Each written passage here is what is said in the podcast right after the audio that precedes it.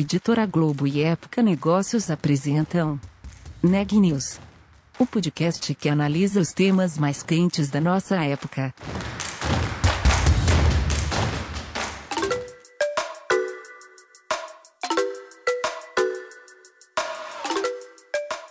Olá, meu nome é Carolina Zeltz, repórter da Época Negócios. Seja bem-vindo a mais um episódio do Neg News, nosso podcast sobre os impactos da pandemia do coronavírus na economia e nas empresas.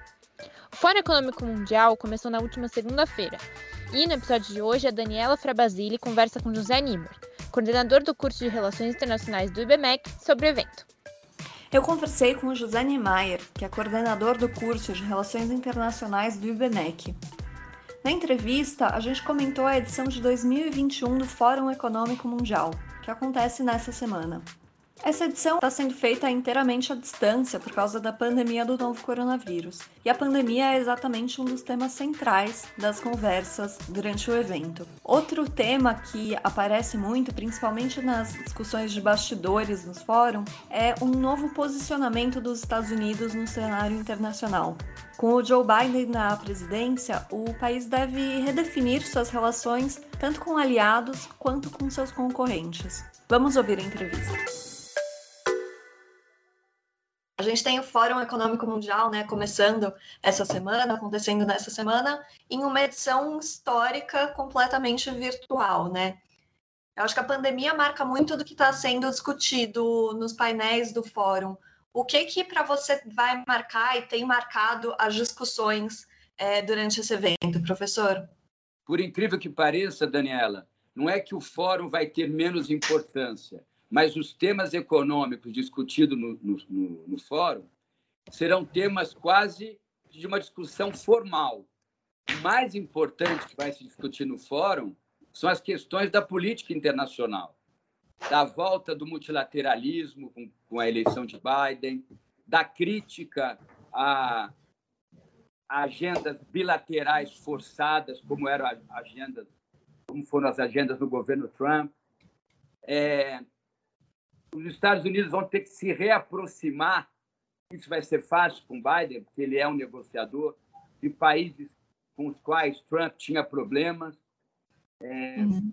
O Brasil, que não é um país importante do ponto de vista da economia internacional, mas até o Brasil vai ter que tomar muito cuidado e mostrar que está com uma agenda um pouco menos radical com relação à interpretação do sistema internacional, dos acordos internacionais. Então, os temas do, do, do fórum, claro que serão temas relevantes, mas eu imagino, não sei se você me entendeu, vai ser uma discussão mais formal nos painéis.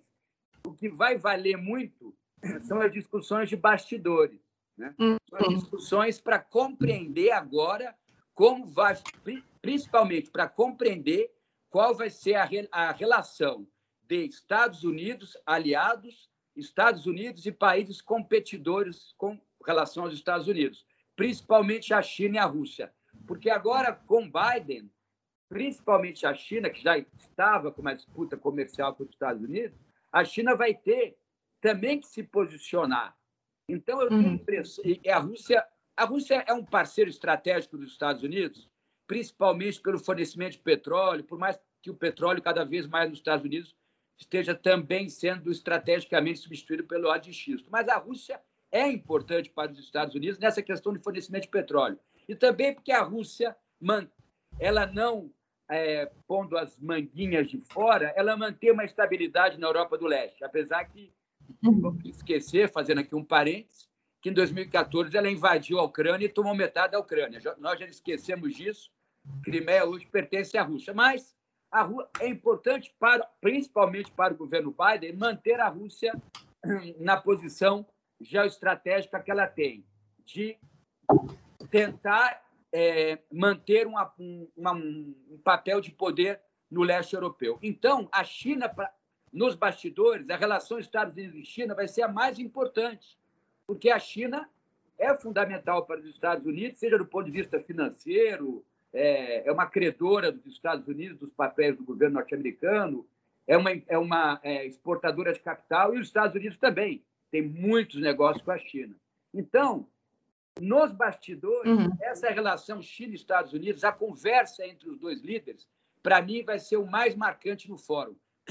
É como se o fórum, na verdade, ele, como um evento econômico, formal, diplomático, empresarial, fosse servir neste momento para é, encontros estratégicos entre, principalmente, a liderança norte-americana e dos países aliados e competidores, porque os aliados também, a uhum. Alemanha, a França, também vão querer entender como Biden vai sair da agenda muito difícil que Trump deixou. Então, uhum. os próprios países aliados também vão ter que ter muita conversa com Biden nos bastidores.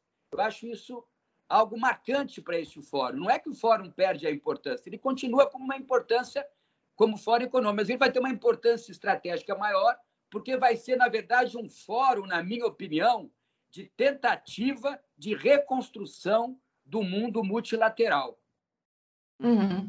E a gente teve na segunda-feira uma fala do presidente chinês também mais aberto ao multilateralismo, né? Isso também acho que marcou. Exatamente. Já mostra uma intenção, Daniela, do, do, do líder chinês de, de tratar no fórum mais numa perspectiva de político-diplomática do que só numa perspectiva econômica diplomática. Agora, é evidente que vão ter os painéis sobre discussão é, de acordos comerciais, como aumentar a cooperação econômica entre os países, a cooperação econômica internacional, investimentos diretos, investimentos indiretos, fluxos financeiros. Isso sempre vai ter um fórum como Fórum Econômico Mundial. Né? O papel dos países ricos com relação aos países em desenvolvimento e os países é, pobres, é, o papel é, de países potências médias como o Brasil, que eu já falei que vai ter que se mostrar um reposicionamento, é, o papel dos países ligados ao, ao, ao grupo dos BRICS, né? mas volto a dizer, o Fórum Econômico Mundial dessa vez será um momento crucial para se é, para mostrar para os investidores, para as empresas privadas, para as empresas públicas e até para o sistema internacional, para a imprensa, que terá que se reconstruir uma agenda multilateral de maior aproximação. E aí eu uhum. chego no meu segundo ponto, principalmente em função da pandemia.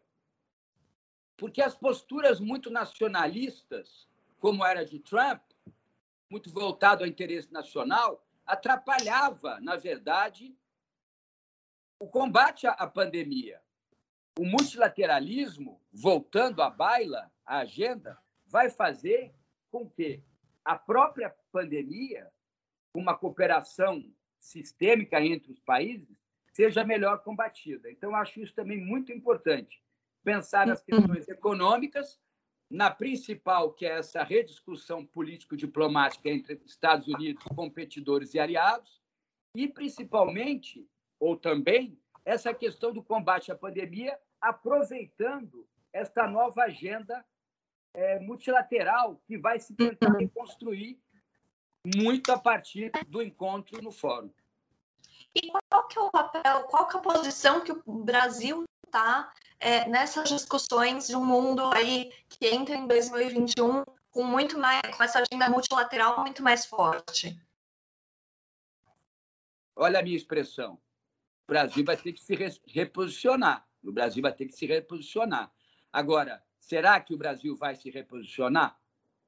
Eu tenho a impressão, e aí já é uma questão de política interna, Daniela, que parte do eleitorado do presidente Bolsonaro quer ou é, pede ou se posiciona por uma postura mais nacionalista com relação ao sistema internacional. Então, vai uhum. depender muito é, também da questão da política interna. Mas como o presidente Bolsonaro internamente está sendo, vamos dizer assim, Daniela, mais pressionado, cada vez mais pressionado, talvez seus conselheiros percebam que é importante passos para trás e voltar a ter uma postura um pouco mais multilateral, não tão exclusivista com países como ele teve com os Estados Unidos de Trump, com Israel, Uhum. E o chanceler Ernesto Araújo vai ter que ter uma postura mais diplomática e olhando mais o sistema internacional, os acordos internacionais, as organizações internacionais, por exemplo, com relação à pandemia. Vai ter que ter uma conversa, na minha opinião, muito privada e particular entre o chanceler, o presidente, e o representante da OMS, para mostrar que o Brasil está querendo contribuir dentro do processo de cooperação técnica internacional no combate à pandemia, e não só tendo uma visão da pandemia a partir do Brasil, uma uhum. interpretação do governo Bolsonaro sobre a pandemia no Brasil. Não. Então, o governo Bolsonaro terá que se reposicionar sim. Né? Eu não uhum. sei se vai fazer da maneira que nós esperamos, com mais diálogo, conversando com relação a todos os pactos. Aí vai se discutir, por exemplo, a questão de meio ambiente, que no governo Bolsonaro acordo, os acordos sobre meio ambiente são acordos muito criticados pelo eleitorado de Bolsonaro, pelo próprio presidente e pelo seu ministro do meio ambiente. Então, vai uhum. ser. O Brasil não é uma potência econômica relevante, mas para nós brasileiros vai ser fundamental perceber, e a imprensa que vai mostrar isso, como vai se movimentar a chancelaria brasileira, o presidente Bolsonaro, é, o, Ernesto, o ministro, com relação ao fórum. Né? Precisa ver uhum. isso, porque senão nós vamos continuar no mundo que vai, com certeza, discutir uma volta ao multilateralismo e a maior cooperação, nós vamos continuar com essa postura nacionalista, uma visão única, por exemplo, sobre a pandemia, uma visão única sobre como lidar com a pandemia, questionamento, por exemplo, da, dos tratamentos de saúde que já estão em curso e já começam aqui no Brasil com relação à vacina. Uhum. Agora, não vamos esquecer do que eu falei com relação a Bolsonaro no início. Eu sinto, e aí já é uma questão de política interna, falo como cientista político, que ele cada vez mais está sendo pressionado internamente. Ele está uhum. sendo pressionado internamente. A gente percebe isso claramente.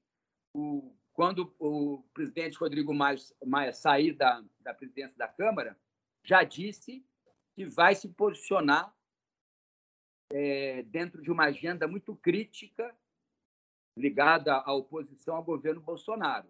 Então, a gente começa a perceber, Daniela, que cada uhum. vez mais o presidente está sendo pressionado. A popularidade diminuiu, né? ou pelo menos ficou próxima, diminuiu um pouco, eu não me lembro do, do número exato agora, não sei se você lembra. É, a, a, crítica aumentou, os que consideram o governo ruim. Então, isso talvez faça com que não só no Fórum Econômico Mundial, mas que nos outros fóruns e nas relações internacionais, no contato com os países, a chancelaria, o ministro Ernesto e o presidente Bolsonaro têm uma visão, espero, espero, mais aberta, mais voltada à cooperação, mais voltada ao multilateralismo. Uhum. E falando um pouco sobre a agenda de sustentabilidade e de proteção ao meio ambiente, esse é um tema que sempre marca bastante o fórum, né? Eles falam muito do capitalismo de stakeholder e o Brasil está com uma imagem internacional meio manchada nessa área, né? É, como que como que vão ser as discussões nesse nesse tema esse ano? Daniela, essa é uma área que eu conheço também. Eu trabalho até eu tenho um relacionamento muito próximo com o agronegócio. Aí já é uma outra questão, já é uma outra questão, eu acho. É claro que aumentaram as queimadas, o desmatamento, isso tem que ser combatido, isso é crime, isso é ilegal, é crime, tem que ser, tem que dar cadeia isso, né, para quem faz isso. E o, e o governo tem que cuidar disso, o Ministério do Meio Ambiente né, tem que cuidar disso, o ministro tem que tratar desse tema.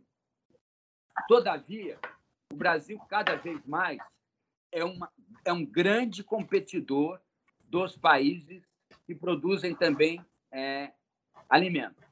O Brasil talvez uhum. seja hoje está entre os três principais. Eu não, não é o maior produtor em todos os alimentos, mas é o maior em vários alimentos. Então, Daniela, nós temos que tomar cuidado.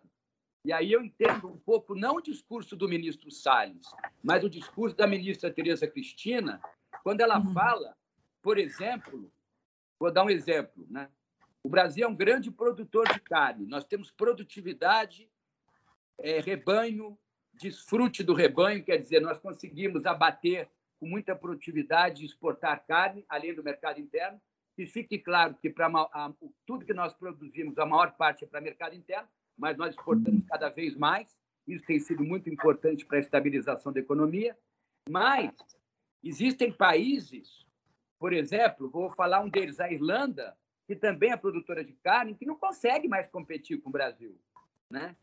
A França começa a se posicionar. Outro dia, o presidente Macron falou da questão da soja, mas nós temos preço e quantidade de soja.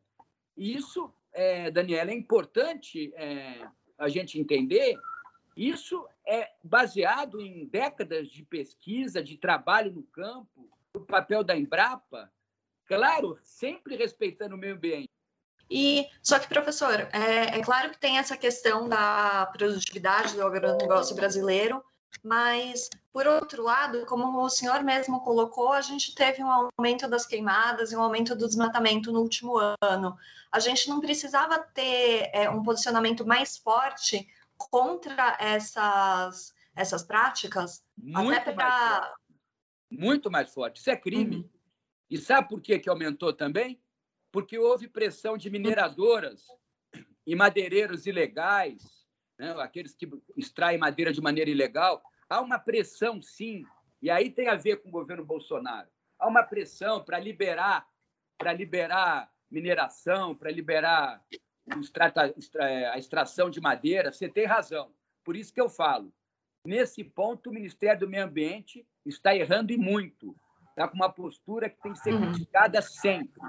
Eu sugeriria a mudança do ministro para que nós tivéssemos um ministro que tivesse uma noção de meio ambiente. Ele até tem uma noção interessante de meio ambiente para a cidade, saneamento básico, tá, também é importante. Mas teríamos que ter um ministro muito voltado, eu vou dizer, a palavra é muito difícil na expressão desmatamento zero, mas que desse, por mais que a Amazônia seja enorme, mas que desse uma mudança de rumo com relação ao papel das mineradoras e das empresas. As clandestinas têm que pôr na cadeia, né? é crime, é cadeia. Uhum. Mas mesmo aquelas que fazem o extrativismo de madeira também serem multadas com penas com, com multas mais rígidas. E também outra coisa, melhorar a logística do ministério, ter mais gente, contratar mais gente. Muita gente foi demitida, aumentar as equipes de controle, dar mais transparência ao que está sendo feito, principalmente à, imprensa. Isso você não tem dúvida. Eu só acho que a gente não deve, não é confundir, deixar que isso atrapalhe a nossa produção agropecuária, que nem é feita uhum. na Amazônia, na, maioria, na, na grande maioria das vezes, é feita em outras áreas. Áreas que, inclusive, como eu falei, a mata está sendo replantada. Existem milhares de proprietários rurais hoje, no Paraná, em Mato Grosso, no Mato Grosso do Sul, no, no sul do Maranhão, na Bahia, que estão replantando, porque é obrigado a replantar. O Código Florestal exige que se replante. Agora, na Amazônia, você tem toda razão. Precisaria ter uma postura mais séria, uma postura de polícia mesmo, uma postura de, de fazer com que esses crimes dessem, não só dessem, eles dão cadeia, mas que fossem para a cadeia. Aí eu concordo. Hum. E acho que o ministro deveria ser trocado para que você tivesse um ministro com uma visão de meio ambiente e de, de, de diversidade, a grande estratégia da diversidade, é uma visão melhor com relação a isso. Uhum. Perfeito. E agora, falando, mudando um pouco de assunto, falando um pouco da pandemia, né? Acho que é um tema que, obviamente, fica muito evidente no fórum esse ano, e a gente está começando a até as vacinas. Como que fica a discussão entre países desenvolvidos, que já estão conseguindo um número maior de doses, e os países é, do mundo em desenvolvimento, que ainda estão com muita dificuldade para conseguir comprar essas doses das vacinas? Isso tem a ver com a questão que eu estava falando do governo Bolsonaro. O governo Bolsonaro tem uma interpretação da pandemia que precisa ser reestruturada, repensada. Só que ele demorou para ter uma postura, pelo menos um pouco mais amena. E aí os países desenvolvidos se adiantaram. E aí, como é a política, a política externa de Bolsonaro acabou atrapalhando a nossa política de saúde. Pela primeira vez na história do Brasil, uma política interna, que é uma política de saúde, foi atrapalhada pela, pela postura da política externa, que foi uma política externa muito nacionalista, muito exclusivista, com acordos só com alguns países, que não respeitou é, os acordos internacionais, que desprezou o contato com as organizações mundiais, é, por exemplo, com a Organização Mundial da Saúde. Então, é importante agora uma rapidez diplomática para a retomada da conversa com esses países desenvolvidos, que podem nos ajudar muito. A grande maioria dos insumos para a produção de vacina vem da China. Então, temos que agilizar e melhorar muito o nosso relacionamento com a China, por exemplo, e com outros países produtores também de insumos para a área da, da, da medicina, para a gente poder melhorar minimamente, para começar a receber, inclusive, Daniela, uma maior quantidade de vacinas, para a gente poder, é, melhorando a situação do povo, pela primeira vez, uma política interna típica, que era uma política, que é a política de saúde, conceitualmente é uma típica política interna, ela está ligada diretamente à política externa. E como o governo Bolsonaro pecou muito no campo da política externa, é, ele vai ter que ser muito ágil, vai ter que aumentar muito as conversas, as conversas práticas mesmo, para que a gente possa, além da produção interna, que nós temos muita competência, mas que a gente possa melhorar rapidamente, tem que ser coisa de semana, de dias, o relacionamento com os países produtores de insumos ligados à área da saúde. Você tem toda a razão. Notícias do dia.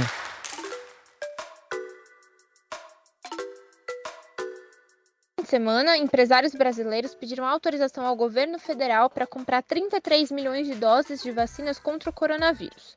O presidente Jair Bolsonaro se posicionou favoravelmente à ideia.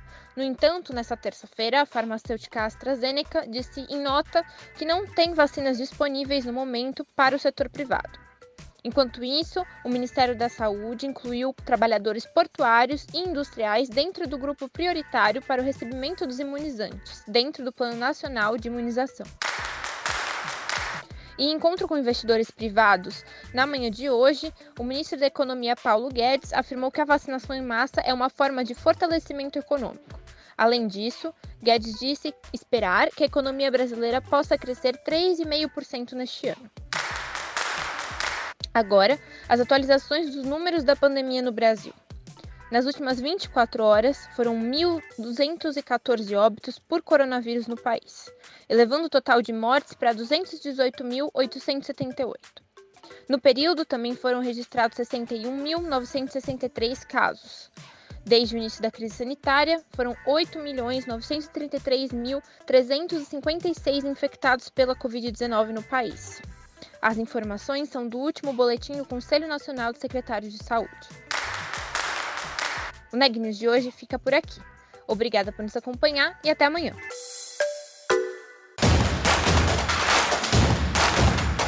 Esse podcast é um oferecimento de Época Negócios. Inspiração para inovar. Não deixe de conferir nossos outros podcasts. Presidente Entrevista Presidente. The Office e os negócios da nossa época. Ouça, acompanhe, compartilhe. Vamos fazer deste podcast o nosso ponto de encontro.